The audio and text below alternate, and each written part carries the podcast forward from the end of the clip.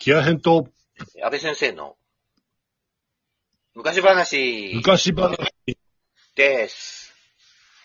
はい。イえェイほい前回は木屋さんは中学、あ、違う、高校受験の話からの高校入学うんの話入学して、はい。うん。で、図書を失敗した話。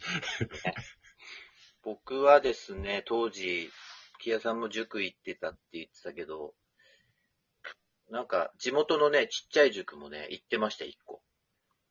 もう名前忘れちゃった。あ、そうなの？行ってた。え、塾二つ行ってたのじゃん？あのね、北大学力増進会は、あの、夏休みとか冬休みの、あの、夏季講習とかそういうのに行ってたはいはいはい。特別講習会みたいな時しか行ってないのね？そう。それで普あ段行ってる塾は、やっぱ、木屋さんと同じで安いところ行ってて、あ。うん。それで行ってたんだけど、で僕なんかね、勉強しなくても、中学校までの勉強は結構成績が良かったので、すごいね。そう、なんかね、あれじゃない？記憶力とか良かったから、それもね、まあ中学までだったんだけど、結局。元の。塾とか行ったんだけどさ、寝ちゃってさ、いつもさ、眠いから。何を寝ちゃってって意味わかんねえ、寝ちゃう意味が。うん、寝ちゃってさ、すっげえ怒られて、うん怒られたからもうやめるとかっつってやめて。で、まあ増進会とか行って、そうですね。して、まあ、公立高校入りましたと。無事に。うん。公立高校入って、最初に座った席の、あれどういう順番で最初みんな座ってたのかわかんないけど、まあ、僕の前が女の子だったのね。ああ。いいね、女の子いて。うんそれでね、お医者さんの娘で、うんあの、おとても可愛い娘さんででしてね。そう、なんかエロいな、お医者さんって。いやいやいや、別にエロくないじゃないですか。それで、じゃないんだね。それでお医、者さんごっこしたのかな違う違う違う。それで、あの、いや、可愛いなとか思ってたんだけど、まあ、入ったばっかりであんまり話すこともできなかったんですが、なんと、うん。大学後、間もなくですね、その前の女の子、え S さん、S さん。S さんがですね、急に僕の方を振り返って、はい。あれ君音楽誰好きとかって言う言ったのね。ええそれで、何その、今。うん、それで俺なんか答えようかなと思ってたんだけど、S さんの方が先に、私、佐野元春が好きとかって言ったのさ。わあ。わあ、そうか。うん。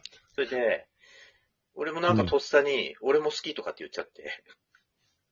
ああ、ありがちだ。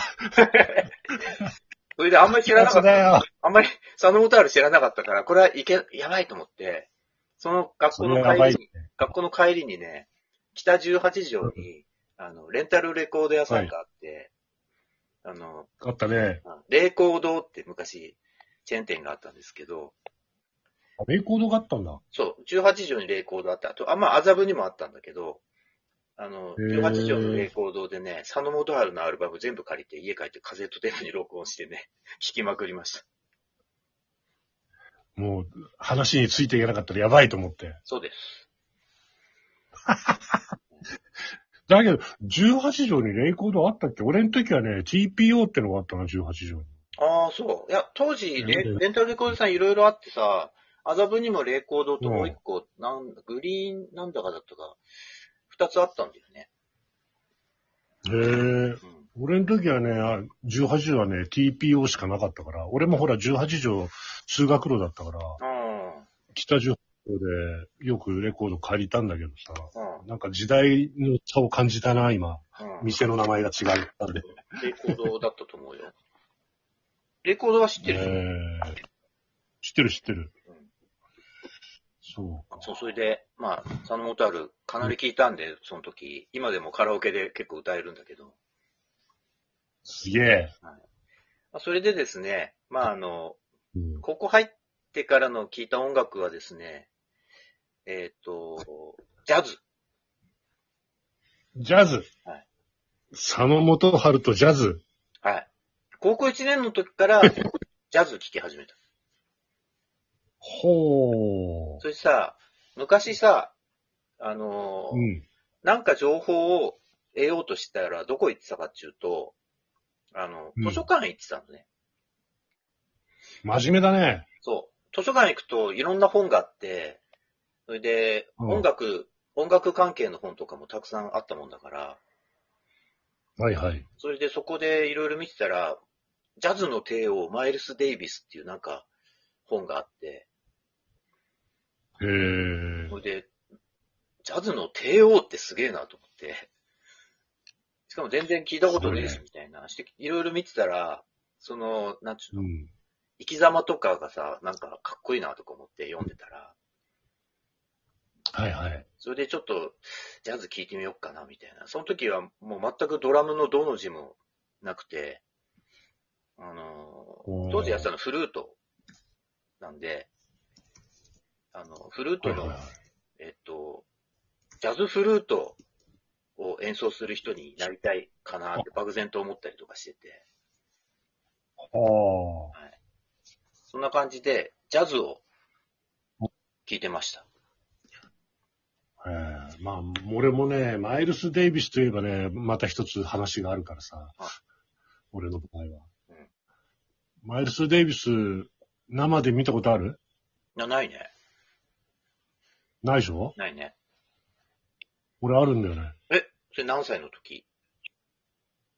あれはね、何歳かな ?24 か、そのぐらいの時だな。24って言ったら俺大学生じゃん。っていうか、俺と木屋さん会う直前じゃん、それ。そう。直前か、会った当時か、会った頃か、うん。会った後か、ちょっと、あんま覚えてないけど、あの、1988年はいはいはい。の、確か何月だったかなちょっと忘れちゃったんだけど、多分、秋とか、夏から秋ぐらいにかけてだと思うんだけど、どこにいた？うん。あのね、北海道食の祭典っていうのやってたのよ、その時。ああ、はい。札幌市の財政が赤字に傾いたとんでもない祭典で、自殺者が出るレベルのとんでもない祭典だったんだけど。月さんでやってて、うん。そこにさ、実はさ、マイルスが来てさ、あら演奏したのよ、グリーンドーム。すごいね。すごいでしょ？で、俺その情報をさ、仕入れてさ、何？と思って行ったの。うん。うん。だってさ、食の祭典の入場料確か2000円ぐらいで、で、マイルス見るのにお金かかんないんだよ。だって会場入っちゃえば。マイルスはなんかアトラクションで演奏してんのだって。ドラライブじゃなく何それ。ジャズの帝王だよ。そうなのさ。いや、しかも、マイルスが来るよっていうの新聞に載ってたのよ、たまたま。うん。食の祭典にマイルスが来るって。うん。で、その時の新聞のコピーが、命を削って音を出すって書いてあったの。何命を削って音を出す奴がいるんだと思って、そいつは見に行かれたらまいとか思って、で、見たっけ食の祭典の会場でなんか2000円で入場してそのまんま見れるみたいな話になってるから、